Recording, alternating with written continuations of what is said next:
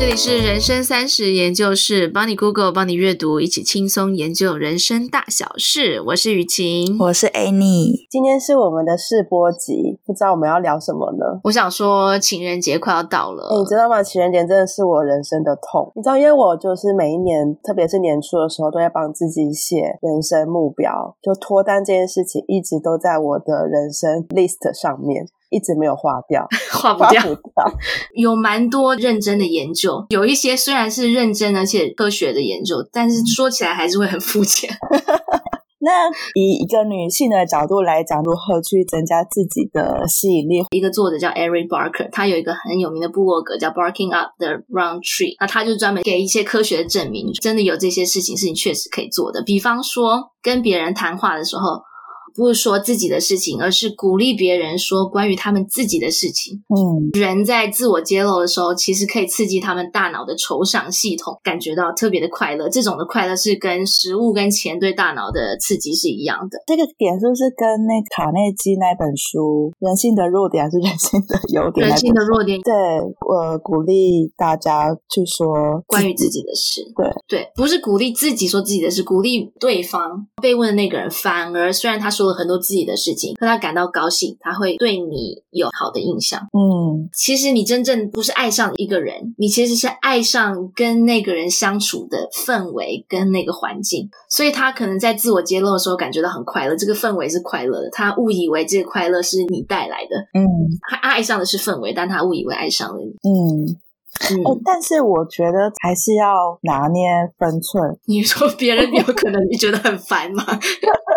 因为我记得我以前曾经有个约会对象，呃，对方是开飞机的，嗯，呃，我们那次是第一次约会，我只记得整场他百分之九十八。都在讲，呃，开飞机要注意哪些事情啊，一些安全上的东西。嗯，那些东西对我来说其实是蛮无聊的，但是一直在说他自己的事情。他在讲自己的事情的时候，你对他的吸引力是高的啊。对，但是你却对他的的兴趣下降了，因为他说了太多。另外一个就是。给别人回馈的时候，比方说他一直说他自己事情，给别人回馈的时候，你不要直接告诉别人你的回馈是什么，而是以问问题的方式来给别人回馈，让他自以为是他自己把自己导到了这个方向，而不是你告诉他，所以他对自己的满足感也会比较高。这时候他对你也会更有兴趣，你就提升了自己的吸引力。我蛮同意的，因为我以前有在帮人家做咨询，或给别人回馈的方式是以问问题的方式。让他自己去回答他自己的问题，对，以问问题的方式来引导，会让他自己觉得这整个的谈话内容他是满足的。诶，那你有爱上过那个来问你问题的人吗？这个谈话我是感到满足的。如果你想要对别人有影响力，让别人喜欢你，你应该多问那个人的意见，请他给你建议。就这个研究是横跨各种产业，嗯，如果你问别人的意见。是最可以影响，不管是同才或者是上下级。就有一个销售员，他想要达到某一个目标嘛，他不是告诉那个客户这个产品怎么样好，怎么样好，而是问那个客户，你有什么建议吗？我怎么样可以达到我的绩效目标？嗯，用这个方式，他的销售量反而增加了，因为他让别人对他有好感，也更能够影响他的想法。所以你。那些问你意见的人，你搞不好会爱上他，因为他问你 你的意见。不过，因为与其你是老师嘛，然后你觉得有这么多学生询问你的意见，那你有爱上你的学生吗？哎，这个不好说。你不是说横跨各个产业吗？哎呀，这个当然是不一样啊。Ask for advices 就是建议，你知道吗？他是认真的来问。当然不是你的工作的话，他问你你的建议，你确实会对他有一些好感吧？因为我参加 Toastmasters，所以这个会员他会一直问我问题，可是可是我觉得很烦，所以我反而觉得很烦。Ask for advice, but ask the right questions. 而且是不是那个人本身你的起始点就是低的？对他，对他本来就呈现负数，就不是零。不是不是不是，我举的例子都是中性的。询问他人意见，我的确一开始会对这个人有好感，嗯，但是他要问对的问题。哎，那我可以提供他一个另外一个建议，就是说别人的八卦，但是呢，千万不要说不好的八卦，要说别人的好处。其实人会不自觉的把你说的那些特点跟你本人联想起来，所以你如果说别人的八卦坏的，他其实就是把你本人跟那个坏的联想在一起。但你如果说别人的好话，嗯，他就会觉得，哎，你是也有那些特质，让对方更喜欢你。你的意思是说，在约会的过程当中，多去 一直说，哦，那个女的 胸部好大，她腿好长，然后那个男的就会觉得说，哎，是不是？哎，是 Annie 吗？还是另外一个女的？我有点搞不清楚是谁胸大，不是这样子，好不好？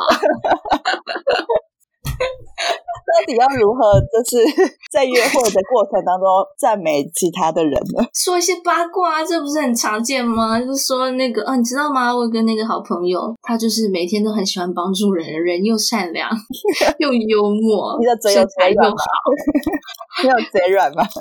身材又好。那过两天回想起来的时候，他说：“哎，怎么好像有一个那个种子在我心里面种下？”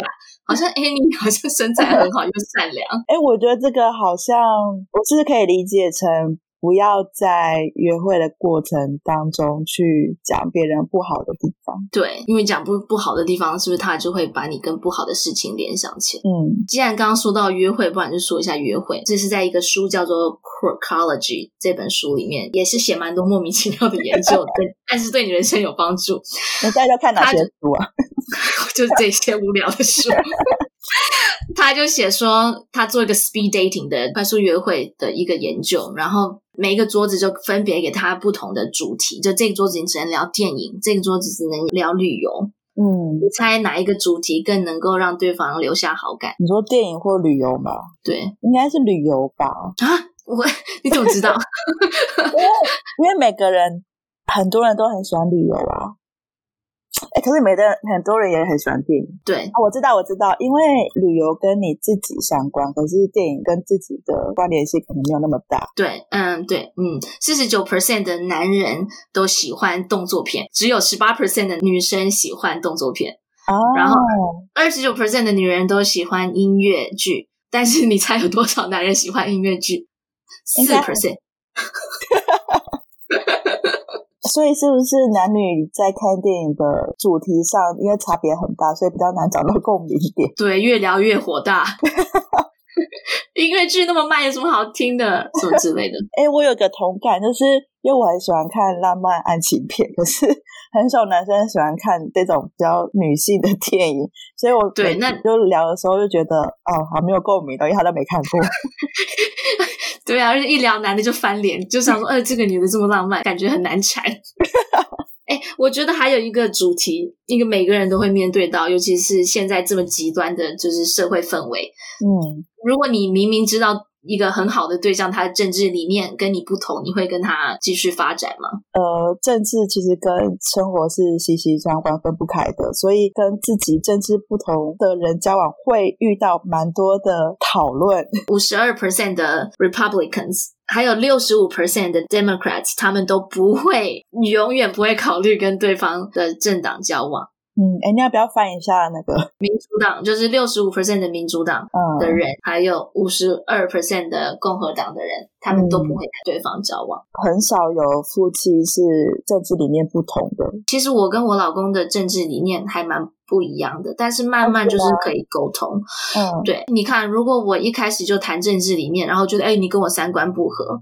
那嗯，错过了我的人生的幸福，所以你觉得是可以交往的？对啊，因为政治这种东西很多方方面面啦。约会的时候，对方谈到政治，有可能会就可能有点想要打包回家。对，有什么发生什么情况，就在约会的时候，你一发现一观察到，你就想说：“Oh my god，让我走吧。”我记得其中有个对象是我一踏进去，我真的立刻想要回家。一踏进去哪里？一踏进去那个餐厅。哦，餐厅就有点想要回家。哦，是，那你这不公平，你只是看了他一眼诶。我觉得是整个人的气质的关系。当他一开口，我也觉得好像可以回家了。他没有让我感觉他对你有兴趣。哦，所以他也是被逼来的。也许是聊天的过程当中，他出现了蛮多的据点，他没有办法让整个谈话继续延续，他完全没有提问。其实，对，其实话题真的很重要。刚好我们如果有下一集的话，下一集就要讨论什么哪一些话题是科学证明最好的第一次约会的话题。你觉得，如果一个人一开口，他就有一个很烂的文法，或者是那一天晚上表现很烂，你觉得哪一个更让你彻底的放弃？彻底熄火，哪一个更会？哎，你觉得烂的文法意思是不是他讲话不太顺，还是？哎，对，这个是英国的研究，烂文法很容易讲出来哈。但是中文的话，大概就是用词不精准吧，或者是那个牛头不对马尾。我觉得硬要比的话，我可能会。觉得后者 晚上表现不好。对，这个研究是五十八 percent 的人，只要一开口是烂文法，他觉得这个比晚上表现不好更熄火。哈。我觉得我在五十八 percent 里面呢，因为你还没有到那一步，就会听到烂的文法啦，你就没办法继续下一步。烂的语法就表示他的语言程度了嘛。嗯，那的确没办法继续下一步。或者是哎，你可以那个有口音可以吗？真的是帅度会减。减 减减他的帅度。我看到这个研究的时候，我想过这个问题。我觉得，如果是台语口音，然后但是他台语讲的很好，台语讲的跟那个，比方说吴念真一样好。你知道吴念真吗？不知道，一个导演。看见台湾那个配音很溜，然后说成语什么的，俗语用的很精准，好像可以。嗯，那么看到一些研究是针对男性或是女性的可以增加魅力的方法。哎，我们讲了蛮多女性，要不然讲一点男性好了，因为不然要是我们有刚好有男性的听众怎么办？要把它照顾一下男性的听众。有一点哦，我觉得很有趣，我一直跟我哥讲，他都不听。法国研究，如果你身边有一只狗或一个小宝宝，你能够要到电话几率比平常高三倍。我觉得哈会吗？会呀、啊。你如果看到一个男的，他身上抱一个小宝宝，然后还感觉很有爱心的样子，就会想要是儿子或女儿啊，特别有魅力，就觉得他好有爱心。另外一个是一个好方法。跟一群朋友一起出现，哎，这个男女通用哦。跟一群朋友一起出现的时候，你的魅力会增加。你的意思是说，约会时候要一群人出现吗？不是说你要在那个面人面前展现出你的魅力的话，跟一群人一起出现。嗯，你知道为什么吗？不知道诶。就是以前我最喜欢的电视剧叫《How I Met Your Mother》，嗯，里面有一个莫名其妙的角色叫 Barney Stinson，他有很多理论。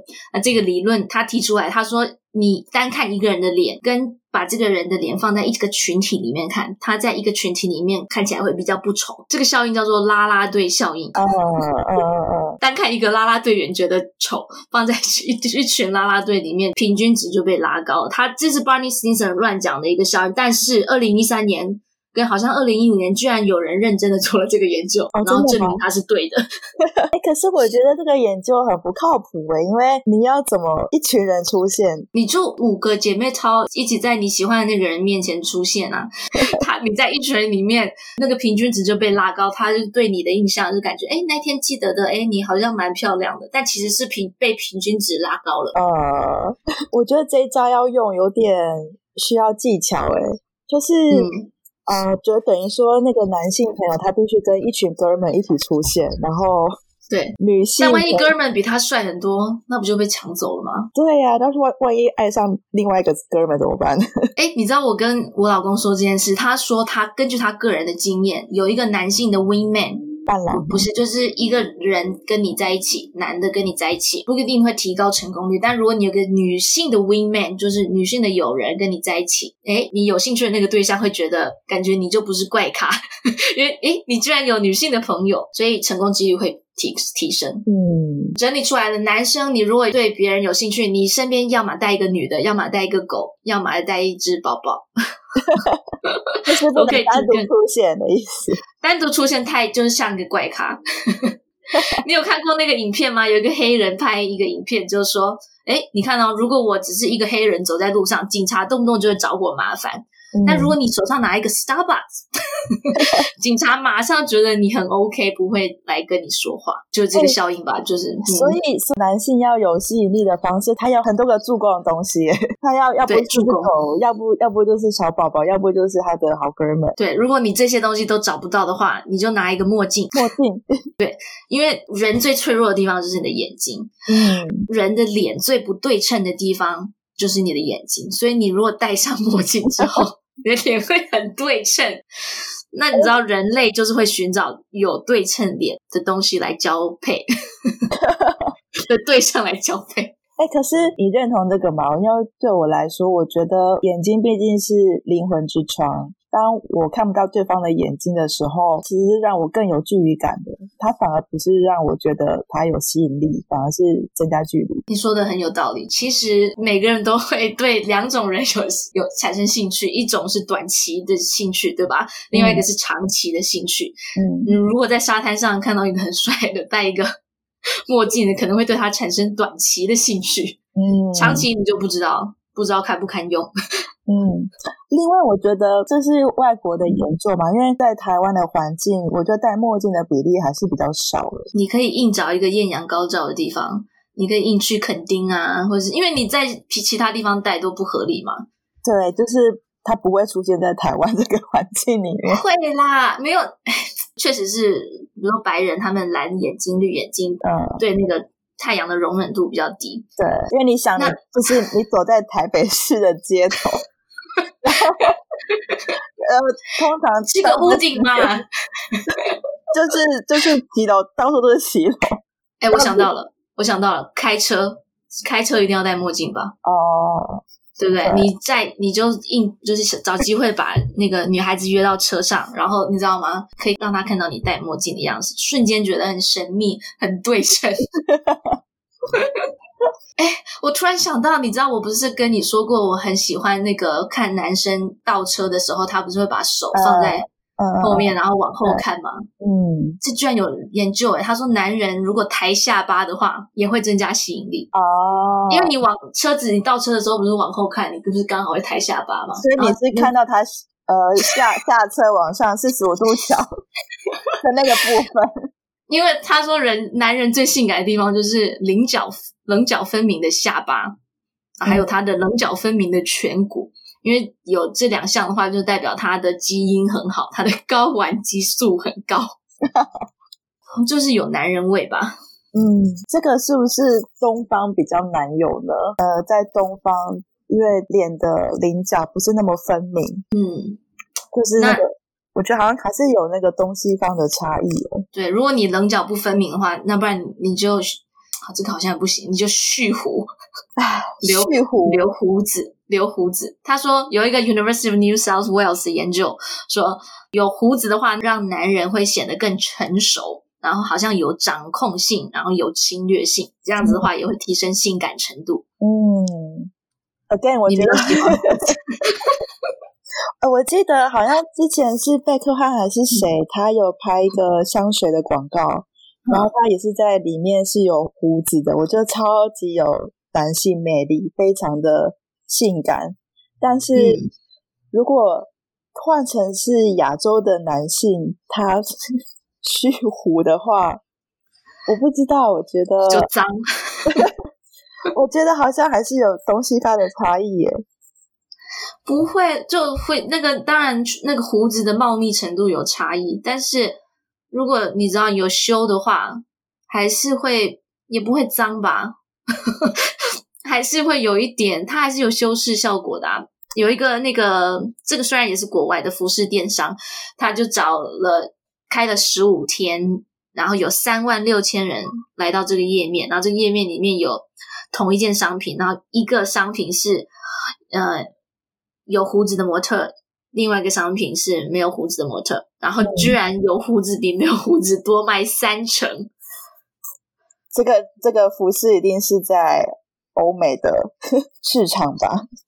对，其实好像女台湾的女孩子真的比较不喜欢有胡子。我认识的朋友好像。对胡子没有那么大的吸引力。你有什么反感？有胡子的男生好像不修边幅，看起来没有那么干净。干净，你就是喜欢干净。然后好像也没有增加性感程度，只会觉得他很有个性。其实就是看人啊，你去看一下那个孔刘啊，还是什么真的金城武，他们也是有留胡子啊。哦，那是因为他是金城武。对，谁说不是胡子的关系？哎，我其实一开始也不习惯，就我觉得胡子好扎哦，对，很扎。如果我老公留胡子的话，我记得有一年过年的时候他留胡子，我妈就是看很不习惯，她就一直暗示他说：“哎，是家里有丧礼吗？” 但是最近心情不好嘛，怎么没有刮？呃，台湾人是这个反应。对，但是男性听众，如果我有男性听众的话，我觉得你还是有一定市场的。续服的话，还是可以试试看。好啊，好，再再想别的方法。嗯，有一个 throw money around，什么意思？就把钱一直丢出来。展示你的钱，就会让人感觉，哎，突然有一点目眩神迷。你说展现他呃稳健的财务基础吗？我觉得。这个作者的意思就是现金放出来，比方说一起去赌博啊，或者是就是有看到钱。你就是说看到钱本身吗？对，看到钱本身，或者是或者是展示自己的财力吧。我觉得，你觉得呢？就是双方出来约会，然后男生买单的那一瞬间，真的有增加帅度，没有啰嗦，直接买单。对，嗯，但是我还蛮讨厌有一些人，就是很喜欢。不小心说出自己的年薪，或者是不小心说出哦，刚买的房子，就我还我就其实是会、没有那么喜欢。对，我是之前有跟你分享过，认识一个朋友，然后他不经意的透露他的年薪，不经意的透露，不能不可以，绝对不可以不经意透露自己年薪，不经意的透过他开什么车。哎，我觉得好像是就是男性可以言谈间流露出你对金钱有一定的概念，那就可以了。对，真的，你你有在管钱，我觉得就好了。嗯，如果刻意或者是假装不经意说出来，反而就是好像显得很很扣分。哎，可是你觉得，呃，那这样子会不会跟这个研究有相冲突的地方？因为这个，呃，这个作者他建议，他建议要把钱，对，要看到钱。我觉得是不是一个气氛？看到钱的话，就有一个短暂的晕晕晕眩的气，嗯、呃，怎么讲？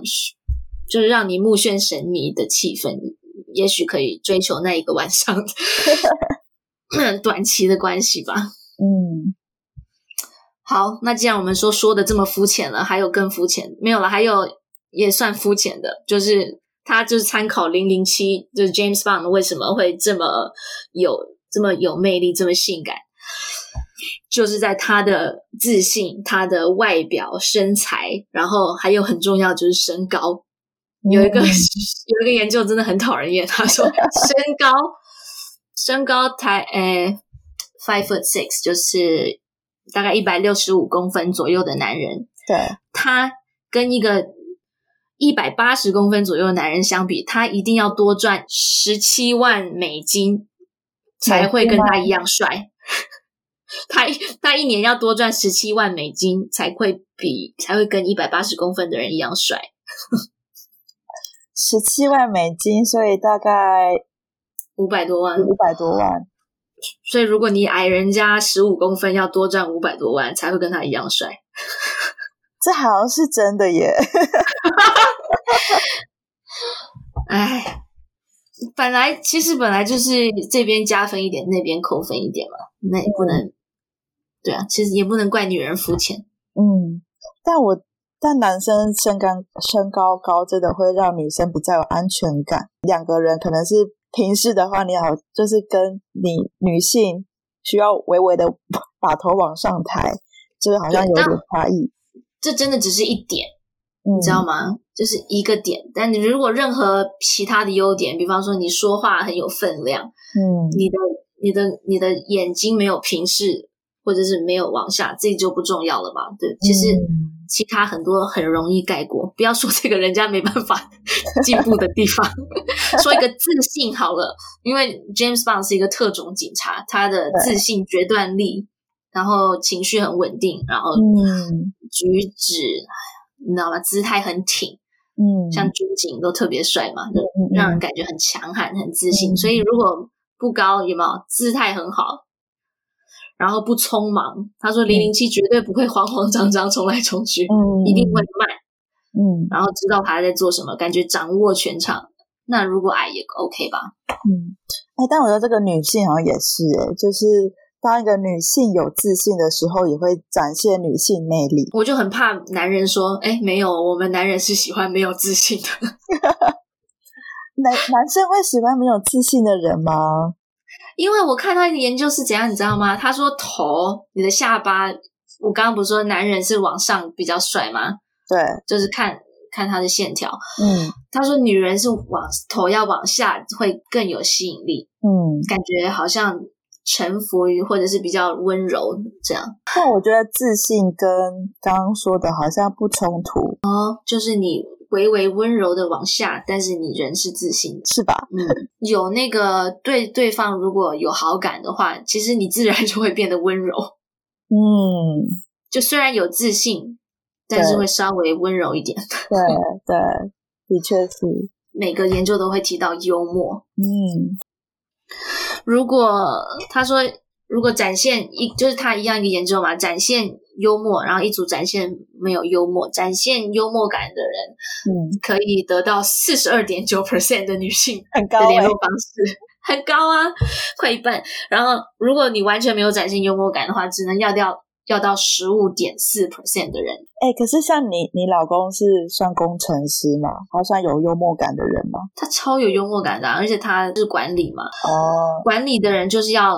你知道很健谈，会沟通，然后当然沟通就包含幽默感。我觉得我就喜欢他的幽默感哦。光看一个人智力就可以预测他幽不他幽默的能力，光看一个人幽默的能力就可以预测到他交配成功的几率。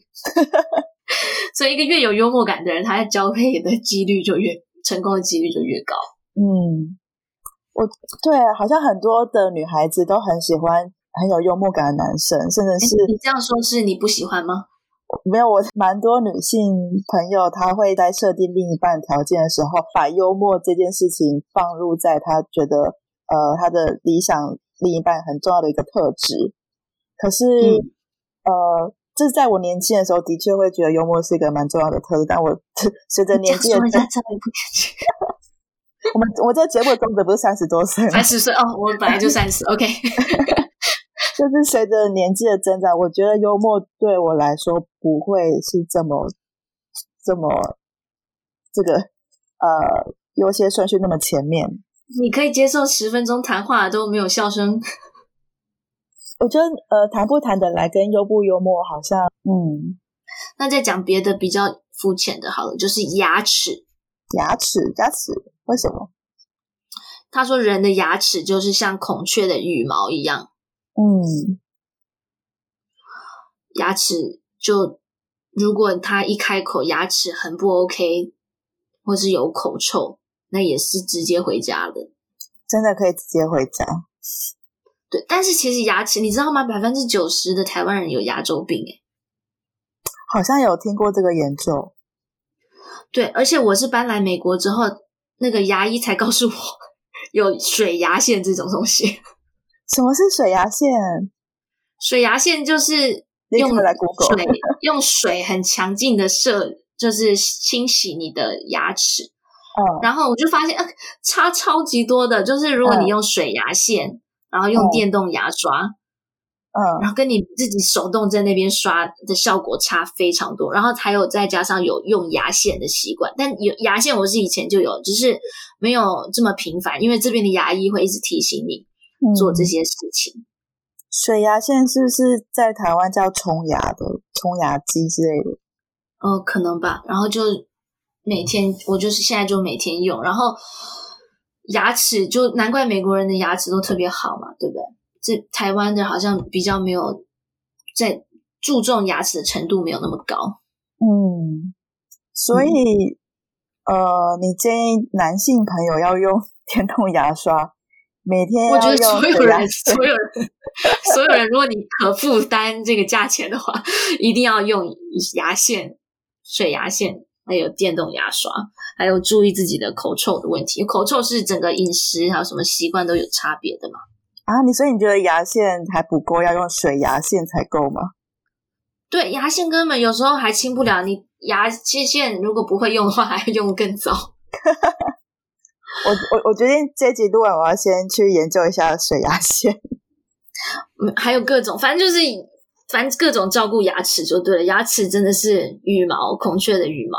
嗯，同意。因为而且你不会注意，别人也不敢告诉你。嗯，那你有遇过你的、嗯、呃男性的朋友牙齿不整齐吗？或者是不整齐？不整齐好像是是他爸妈的错，他爸妈没有给他矫正嘛？你觉得真的有减低他的帅度吗？有减最减低帅度的是口臭。嗯嗯，那你也没办法告诉他 对，因为他喜欢你。如果如果说你是好朋友，你就可以说；但是如果他喜欢你的话，你就很羞辱人。嗯，同意。所以自己一定要警觉牙齿的事情。嗯嗯，好像差不多。还有一个很无聊，你要听吗？好，最后最后一点，最后一个吗？最后两个好了。你男性身上，如果你有疤的话，尽量露出来。我就怀疑这个研究到底 露出来的话，那些寻求短期关系的女性对你会比较有兴趣。那如果你是要寻求长期关系的女性的话，你要多做公益活动，因为如在做善事跟帮助别人的男人，对于任何女性都是有增加吸引力的效果。但是如果女性做公益活动的话，并不会增加 短期吸引力，但是长期的男性会喜欢这种女性。嗯，之前读一本书叫《当和尚遇到钻石》，作者他来台湾有个很大演讲，那时候我去听，有个观众就问他说：“师傅，请问我要如何找到我另外一半？”师傅的回答是说：“你。”啊，你从下个月开始定期去做慈善活动，或者是你定期去养老院服务。当时我想说，这是什么答案？那时候坐在我旁边的一个不认识的观众，他说他就是因为去养老院帮助了呃需要被陪伴的比较老年的人，因此就遇到他现在的老公。哦，我不知道是是一种吸引力的。法则嘛？当你把你的注意力投注在那些被需要的人身上，你反而会吸引吸引你。你讲了这么有意义的一段话，我有点不好意思说。他这个是他这个研究的来源是说，越善事做的越多的人，对，越无私的这种男人，他一生当中在八百个人的性经验的研究里面，他这种人的性经验会越丰富。我这 我这个很难接在你后面，就是他就告诉你说，做一个好人，越无私的人，越越会去捐血的人，这些人他们通常性经验越丰富，多做好事，然后好事自然自然会回报在他的身上。呀、yeah, 就是 就是多多，多散播多散播善良的种子，然后、这个、OK 呀、yeah,，I agree。这个正向的希望有一天会回到你自己身上。呀，我们节目该不要 ending 在这个结论不会不会是这个吧？那我们要不要我们要不要在节目的最后来总结一下我们今天提到如何去增加自己魅力的方式？他有几个研究在讲说，可以多鼓励别人讲关于自己的事情，或者是给别人回馈的时候，可以以问问题的方式询问别人的意见，说别人的好。也有讲到说，如何让男性更有吸引力的方式，包含像是跟狗狗，或是跟小宝宝一起出现，戴墨镜啊，或者是展现他的幽默感。就是我们今天聊那么多，你有没有觉得哪一点是？你觉得特别自己特别有感觉的？我觉得我们这一集好有意义，是不是？对人生好有帮助。我觉得我刚刚就是聊聊这么多点啊，我我自己觉得对我最有帮助还是这个人，就是他的那个谈吐到底有没有关心你这个人？哦，到底有没有关心你这个人？刚刚提到，因为他关心你，多多询问你的意见。对，然后他想要多了解你，然后站在你的角度想事情。嗯，这点真的很加分，有自己被在意的感觉，就会莫名其妙的产生一股爱意。没错，对。但今天讲的很多的内容呢，其实还没有讲完呢。我觉得下一集我们可以继续聊，呃，让女性也可以增加一点魅力，然后在情人节脱单。好啊，那我们就下一集再聊喽。好，三十人生研究室，下一集再见。我是雨晴，我是 Annie，拜拜拜。